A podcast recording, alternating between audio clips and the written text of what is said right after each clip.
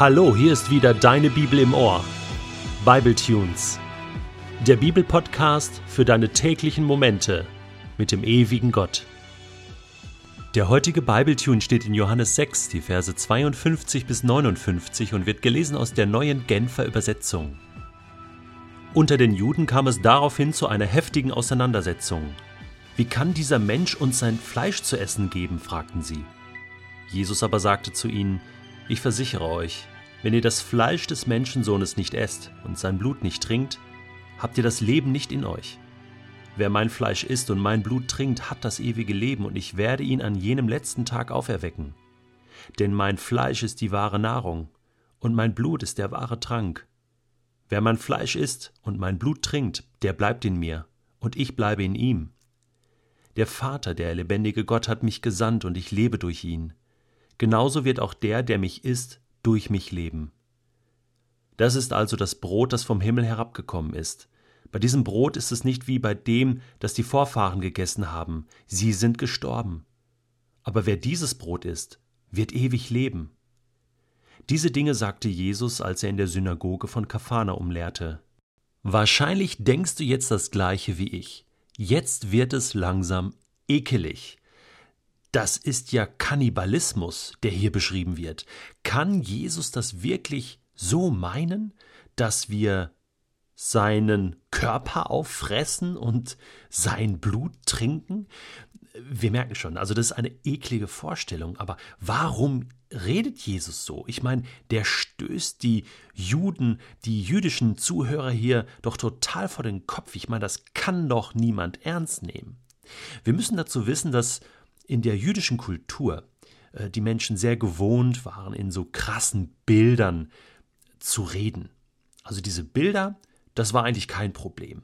Wir erinnern uns, als Nikodemus eines Nachts zu Jesus kam, da haben sie auch sehr hoch theologisch gesprochen und Nikodemus äh, selber, äh, rabbinischer Lehrer, ja, ein, ein Schriftgelehrter, äh, sagte zu Jesus, ja, was heißt das wiedergeboren werden? Muss ich dann in den Leib meiner Mutter zurückkrabbeln? Also ich meine, das ist mindestens genauso eklig, die Vorstellung, ja, und, und, ähm, und äh, das schaukelt sich dann im Gespräch so ein bisschen hoch.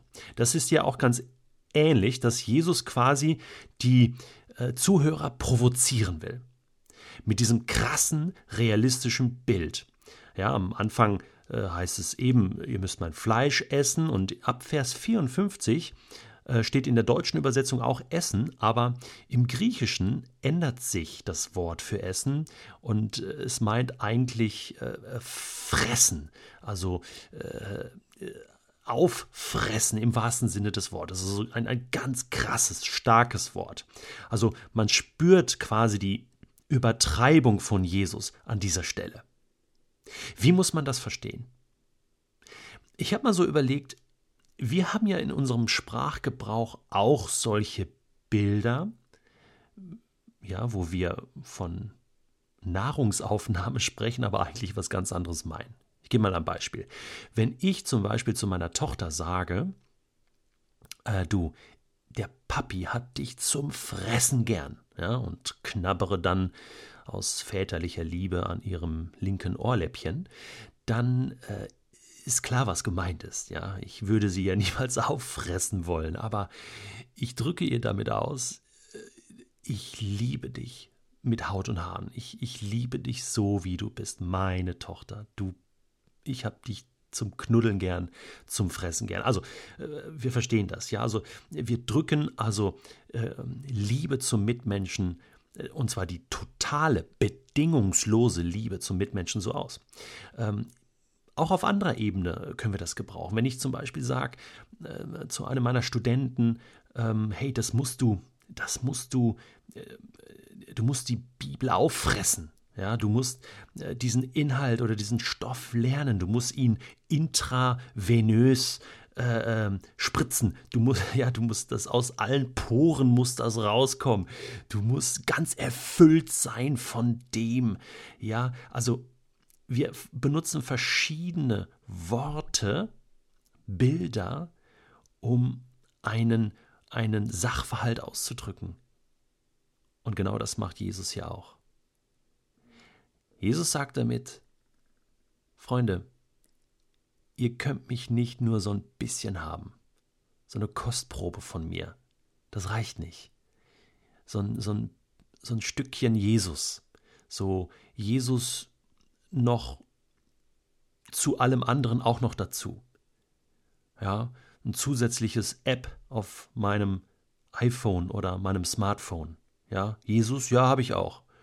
Ja, ja, den kenne ich auch, den ist mir auch wichtig. Ja, Jesus als Hobby, so als, als Zugabe zum Leben, so als äh, Schokoladenstreusel irgendwie, damit irgendwie mein Leben noch ein bisschen besser ist oder so. Und Jesus sagt, pass auf, entweder mich ganz mit Haut und Haaren, ja, mir ganz nachfolgen, total, mit, mit allem, was dazugehört, oder gar nicht. Es kann nämlich nicht darum gehen, Jesus einfach nur gut zu finden oder auf intellektueller Ebene zu verstehen, zu sagen, äh, oh, das sind tolle Worte, da sagt jemand was Richtiges.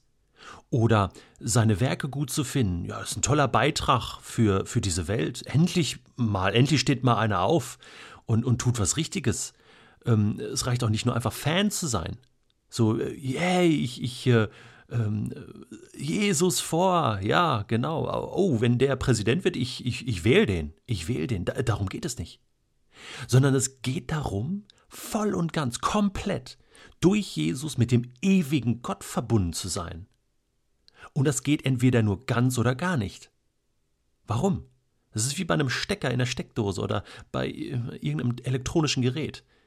Der muss voll drin sein. Voll. Und dann hat er vollen Saft und kann voll laden. Und wenn der so ein bisschen nur so wackelt oder so, so halb drin ist, kein Kontakt. Oder ein Wackelkontakt.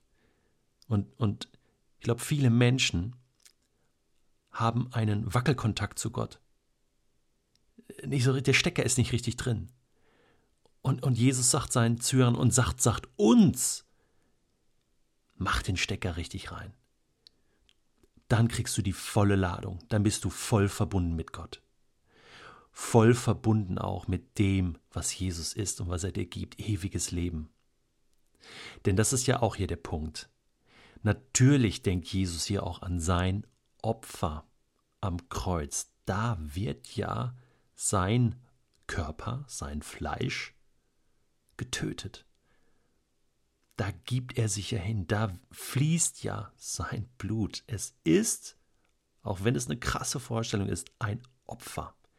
Und die Juden kannten das aus dem Alten Testament und ihnen war völlig klar, ein Opfer, das, das bringe ich voll und ganz und das muss ich voll und ganz annehmen, um voll und ganz im Kontakt mit Gott zu sein. Das Krasse hier ist, dass Gott sagt, ich opfere mich selbst für euch mit Haut und Haaren. Ich gebe alles für euch. und deswegen erwarte ich von euch, dass ihr auch alles von mir nehmt.